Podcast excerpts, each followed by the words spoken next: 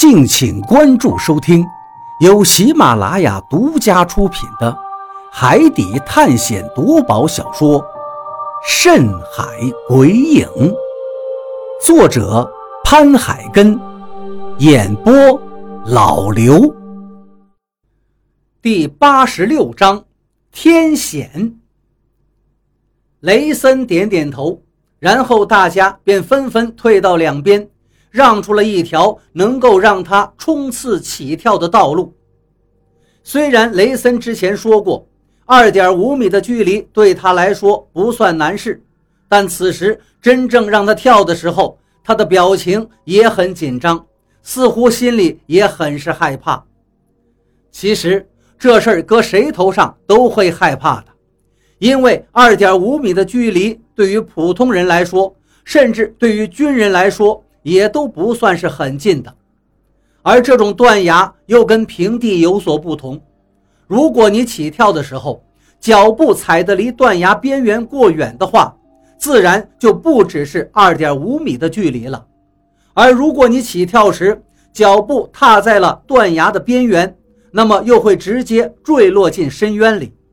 所以，虽然这处断崖的空间距离是二点五米。但这只是断崖两边的实际距离，而你真正实际跳跃的时候，你不可能在起跳的时候步子正好踩在断崖的边缘上，那样就太危险了。所以，对于任何人来说，这都是一件非常危险的事情。为了保证起跳位置的安全，你就不能完全站在断崖的边缘上，以免踏过了头，直接掉进深渊里。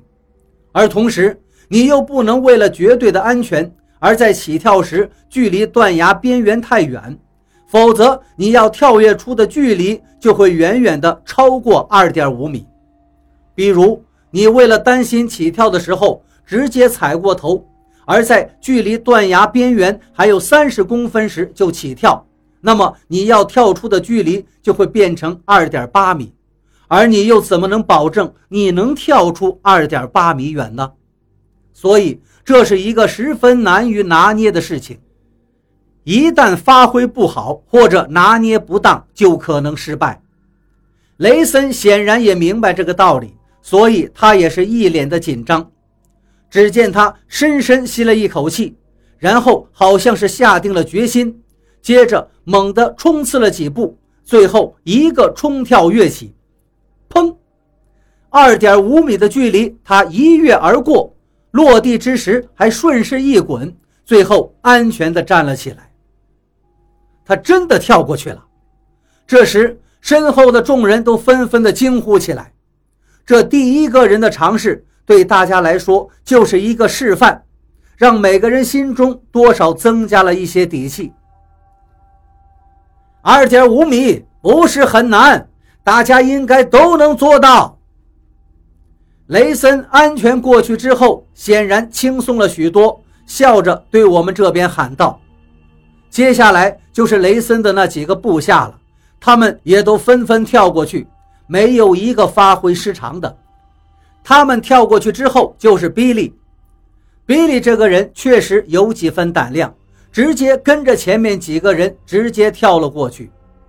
比利之后就是我，说实话，紧张是一定的。”甚至腿也有些发软，但是我知道这是不能回避的事情。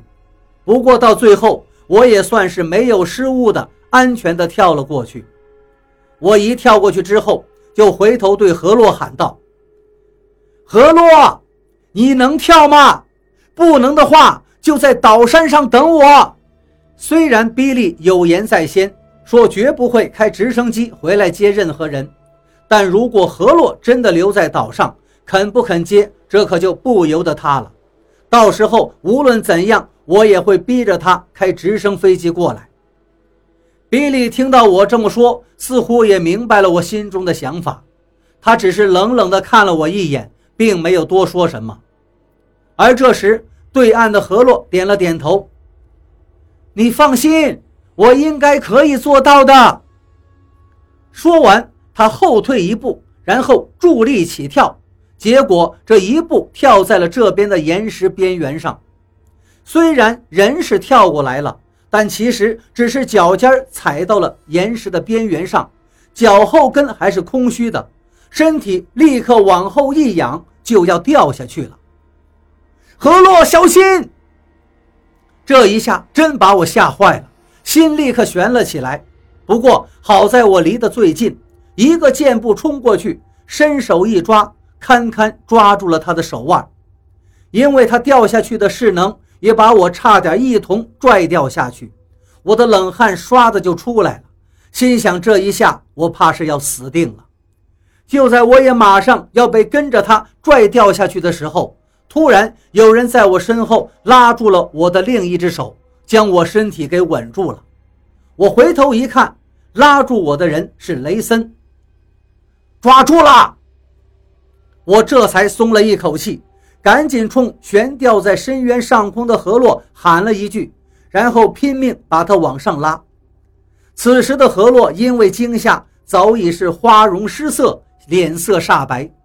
最后在大家的帮助下，总算把他平安的拉了上来，也算是有惊无险。这一次。何洛确实吓得不轻，拉上来之后，我扶着他，他的手还在一直的颤抖，显然刚才他肯定自己都是死定了。很快，张广川也安全的跳了过来，让我诧异的是，李博士竟然也鼓起勇气跳过来了，这倒让我有些刮目相看。或许是因为这种挑战是以生命作为赌注的。所以大家都跳得格外小心，基本上都没有出现差池，一个个正常发挥，安全的跳了过来。最后，对面的岩石上只剩下了一个人，他似乎太紧张了，一直不太敢跳。这时，雷森喊道：“戴恩，快跳啊！大家都跳过来了，你肯定没问题的。”可是那个叫做戴恩的人却依旧止步不前，下不了决心。我看了他一眼，只见他的样子似乎是背着什么重物，显得不够轻松。接着我明白了，这家伙其实迟迟不跳的原因，根本不是因为他胆小，更不是因为他跳不过二点五米的距离，而是因为他身上背着黄金呢。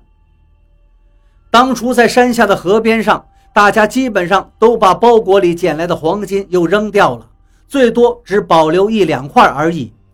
可就是这个叫戴恩的人，他舍不得那些黄金，在他的包裹中，少说也装了三十多斤重的金块。之前我们都劝过他，叫他不要太贪心，以免走不动道。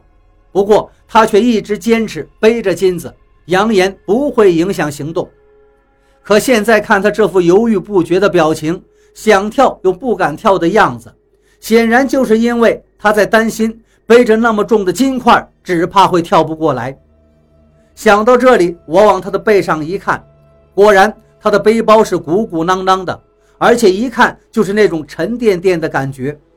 我便对他喊道：“戴恩，你还不赶紧把你背包里的金子扔掉！”你难道还打算背着金子跳过这处深渊吗？